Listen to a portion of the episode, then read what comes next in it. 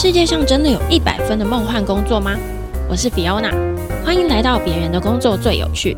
让我们一起探访各式各样的神奇工作和职涯 lifestyle，从别人的经验一起学习成长。嗨，大家好，我是 Fiona，今天是二零二四年的第一集。那我其实一直在想，二零二四年的第一集要做什么样的主题呢？是要跟以前一样做职业的开箱，还是我可能要选什么职场主题来做？但是我后来还是想要用这一集的时间来跟大家聊聊天，顺便回顾一下二零二三年我们做了哪些单集，然后哪一些的反应比较好，或是我自己喜欢的部分是哪些。那我录音的当下呢，是现在嘛，就是一月一号的下午。我是昨天去跨年之后睡得很饱，然后在今天下午起来之后决定来录音。我觉得这样会更有新年的氛围。首先，我想要先感谢大家，因为节目在二零二三年的时候越来越多人收听，其实几乎每个月的收听率都是成长的。那很感谢大家，也希望大家可以把节目推荐给你的亲朋好友们。之前十二月的时候啊，我在 IG 有办一个百万下载的抽奖，让大家去猜猜看最多人听的单集是哪一集。那这一集我就想要跟大家一起揭晓节目从开始到现在最多人收听的前三名是谁？为什么他们很特别，或是我觉得那几集很好听的原因，也会跟大家分享一些我觉得我自己很喜欢的集数，推荐大家。那我直接先讲第一名好了，因为其实我之前在 IG 抽奖的时候开讲过，我想很多人应该知道了。最多人听过的单集其实是第三十八集的，从现在加入新兴行业，抖音直播带货策划这一集。这一集呢，我邀请到的来宾是凯特，他也是疫情期间爆红的刘畊宏健身操的台湾直播团队。所以他其实那个时候在台湾教抖音的老师里面，我觉得也算是蛮有名气的人。那这一集我觉得收听率高有几个主要的原因。那第一个是，首先凯特的口条超级好，果然是每天在直播训练出来的人，他口条完全是一百分。因为那一集我跟他录完之后，我觉得我好像几乎不太需要剪辑，我只要稍微调整一下内容啊、前后等等，也没有什么空白，我就可以上线。他真的不亏是每天在做直播播的人，他完全不会卡词，又很会讲故事，他也非常乐于分享，所以在节目里面讲了很多短影音的经营策略，所以我觉得这一集的内容其实是很有知识性的，那也得到很多人的主动分享。我觉得会去主动分享的，应该也是对短影音很有兴趣，然后想要把这个知识传递给更多人知道的人。知识性这一点，我觉得也蛮重要的。那第二点是，短影音其实在去年本来就受到了很广泛的讨论，尤其是我上传这一集的时间是八月二十三。好，然后呢，Joeman 在九月二十八号，刚好是一个月后，也上传了关于短影音时代来临的影片。所以那个时候，其实各大媒体，不管是电视、网络，然后各个报章杂志，都在报短影音的事情。所以其实也有很多关注短影音议题的人，用关键字找到这一集来收听。所以我觉得也有一点算是搭上了那个时候很夯的一个风潮。这样，那第三个，我觉得也是当时我得到了很多不同平台的推播分享，所以。有很多的新流量都是那个时候进来的。那如果你是在那个时候听到我的，你可以到我的 IG 或是下面留言跟我说声嗨。那虽然说呢，抖音直播带货这一集一直是目前收听率的冠军，可是其实最近有一集它上不久，但它流量真的冲得非常快。我真的觉得再给他一些时间，他应该就马上可以窜升到第一名了。那就是第五十三集的监所管理员。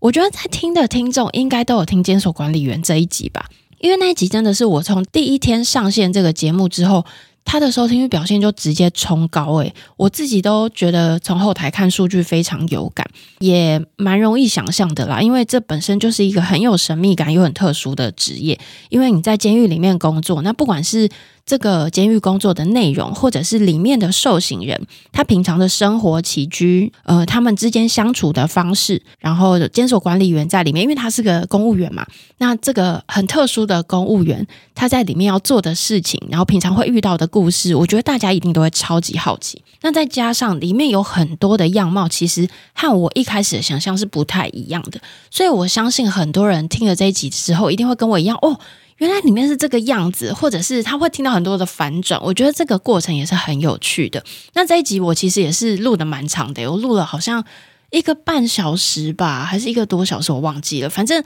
我觉得那一集虽然很长，但是我真的舍不得剪掉，因为我觉得很多内容真的太好玩了。那我也收到很多听众给我的回馈，就是。他听了之后他觉得很好听啊，或者是他觉得这一集他舍不得快转，或者是他听到段落之后他会特别暂停，然后上厕所回来之后继续听这种的，我听到我都会觉得很开心。谢谢你们。我也有收到听众的私讯，是他可能有一些亲友就是在做这个工作的，所以他听了之后也会觉得很有感触。我觉得还没有听过的人，我真的推荐你们赶快去听这一集看看。那因为检所里面可以讲的故事有很多，所以我其实不排除在做续集，然后用不同的主题来讨论看看这个里面的故事，这样子大家可以期待一下。那第三名，我觉得应该会是大家觉得有一点意外的单集，因为这一集的主题不是职业开箱。这一集就是第四十三集的主管不会教你的职场生存法则。这集很特别，是我第一次邀请到作者 Elsa 来跟大家分享。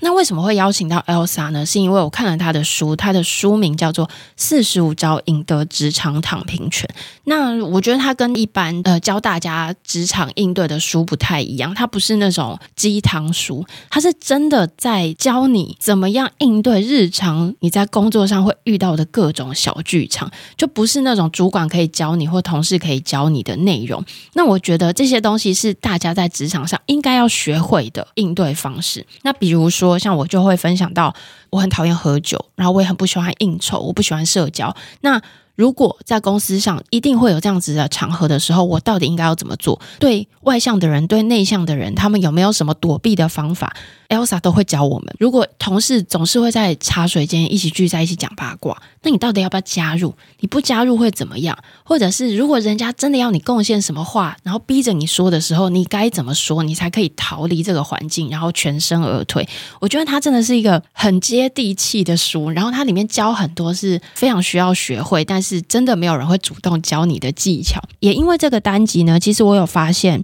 呃，之前做过一些聊职场想法或者是应对之。之类的单集表现都还不错，所以之后我可能也会不定时的安插一些我觉得很有趣的职场议题在节目里面，希望大家可以听到更多不同的人发生在职场里面的一些小故事，或者是发生过之后你才学会的一些小技巧，跟大家分享。刚刚讲的是最多人收听的前三名嘛，那除了这三集之外，我也想要补充一些我觉得遗珠之憾的单集，其实他们排名也都蛮前面的啦，只是就没有上到前三，我很想要特别提出来一下。那第一个我想要讲的就是第五十集的特别节目，是 YouTube 制作人。这一集我邀请到的是 YouTube 节目，就是要对决制作人看。这一集就是在讲新媒体的制作人工作。那我这一集觉得很有印象的是，我第一次和来宾聊出一种闲聊的感觉，就真的是很放松的聊天哦。我问他问题，然后他问了之后，他可能也会很好奇我的想法，他就反问我，所以我们就真的像是在对谈一样。那虽然有一点脱稿，可是又围绕在主题上。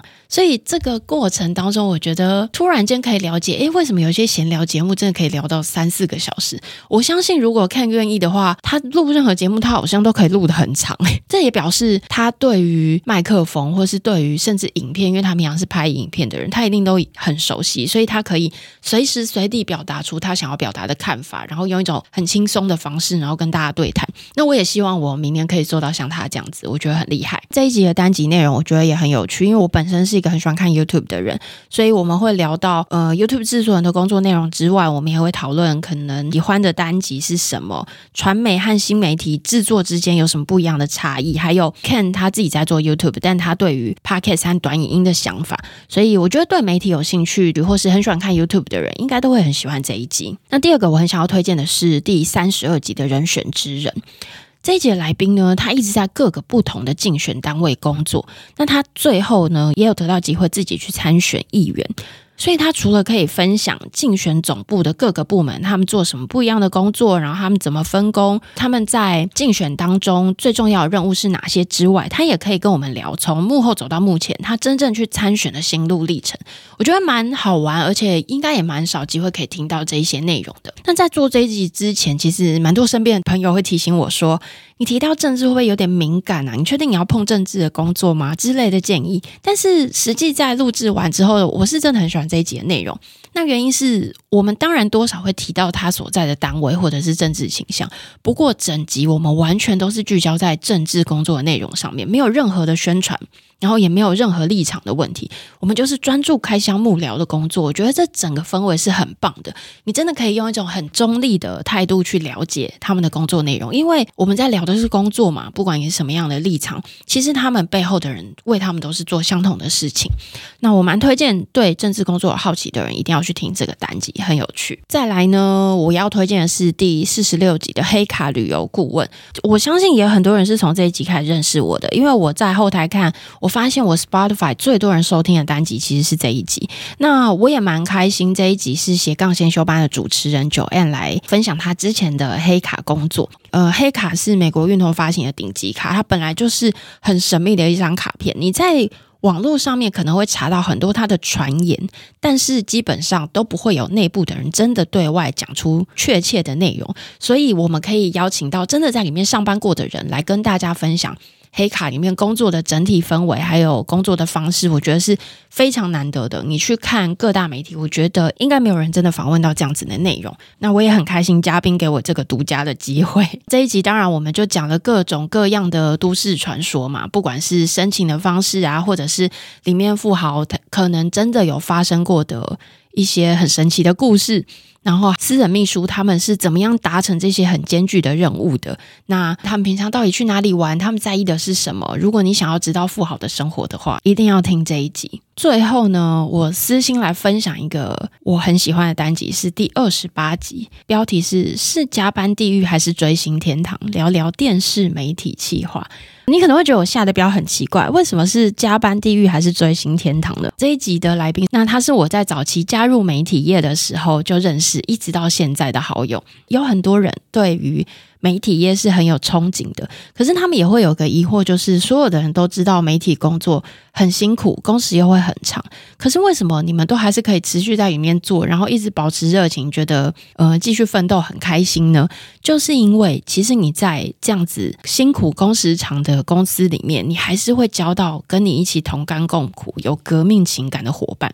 那这个嘉宾 Carol 对我来讲就是这样子的伙伴，他在线下做媒体的经验非常丰因为我后来去做网络媒体了，但是 Carol 从那个时候到现在，他一直都还在在传统的媒体圈，所以他知道电视广告和传统媒体这些年来的转变。所以，我们除了聊到传统的媒体企划现在上班在做什么之外，我们也会聊为什么这份工作很适合爱追星的人。因为当时我们一起在办公室的时候，我们加班加的要死，我们还会一起去追星。这一集对我来讲是有一点私心啦，就是我们虽然开箱这个工作，然后我们也会讨论一起认真工作又一起认真追星的那个过往，还有真的很辛苦很辛苦在办公室大哭的时候，到底发生了哪些事情之类的。如果你对媒体业很有兴趣，或者是你很好奇为什么这么辛苦，大家还是要一直往里面待，我觉得你可以听听看这一集。我最近在节目的资讯栏下面都会放上表单的连结，所以如果你有许愿想要听的主题，或者是你觉得自己的工作很好玩，或身边的工作很好玩，你想要推荐他来上节目，都欢迎你可以在我的表单留言。如果有适合的话，我们就会跟你联系。我最近也有收到一些邀约到其他的节目去分享制作 Podcast 的一些想法，可是我不知道你们对这个内容有兴趣吗？因为我反而没有在自己的节目上聊过这样子的话题。那如果你有想听的话，你可以告诉我你想要听什么样子类型的主题，我们都有机会可以制作哦。最后，我很想要感谢现在正在听的你，谢谢你跟我一起走过二零二三年，那甚至更久之前，二零二二年中，我我刚开始开节目的时候，如果你就有开始听的话，我真的非常非常的感谢你。回顾这一年，我自己的感受就是，想多了都是问题。做多了就会出现答案，有时候想来想去都不开始做，那你就会满脑子都是问题，不知道要怎么开始。可是实际上你真的去做了之后，你就会发现，好像答案就会一个一个冒出来。这是我今年真正有体验到的感觉，所以我也很期许我在二零二四年可以更努力的做我喜欢做的事情。